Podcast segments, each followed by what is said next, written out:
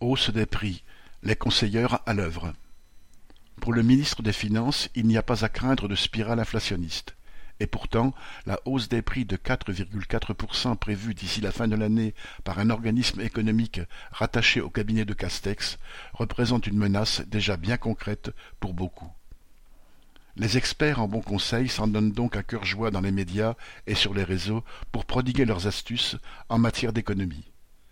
Certains croient y voir le retour de « la chasse au gaspille des années Giscard. L'énergie, le gaz, l'électricité coûtent de plus en plus cher.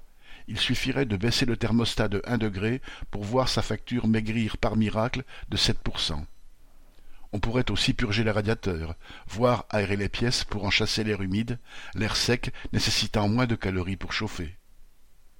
Le prix du fioul ayant presque doublé entre la fin 2021 et la mi-mars 2022, on conseille à l'usager de changer d'énergie, de réserver la chaudière à la seule eau chaude, de ne pas chauffer les toilettes ou la salle de bain, de privilégier le chauffage dans la pièce où dorment les enfants. Bien sûr, il n'avait pas pensé à tout ça. Quant au carburant, poste presque incompressible de dépenses pour de nombreux travailleurs, les enfonceurs de portes ouvertes excellent à recommander de réduire la vitesse, d'anticiper le freinage et, carrément, d'éviter les petits déplacements.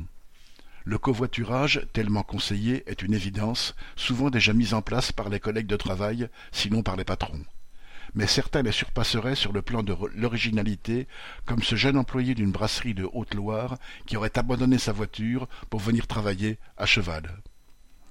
On peut passer sur les reportages sur les jours de promotion dans les grandes surfaces, le recours aux vêtements de seconde main ou aux smartphones reconditionnés. Cette propagande des spécialistes en économie permet de culpabiliser ceux qui y parviennent de plus en plus difficilement en laissant croire qu'il suffit d'un peu d'astuce. Elle est le pendant médiatique des discours lénifiants du gouvernement sur les aides en forme de chèque inflation, de remise sur le prix du carburant ou de promesses de hausse automatique du SMIC avant l'été. Elle donne surtout envie d'actionner la zapette. La hausse des prix est bien là. Les travailleurs n'ont pas besoin de gadgets pour la contourner, mais bien de se mobiliser pour imposer des hausses de salaire en conséquence. Viviane Lafont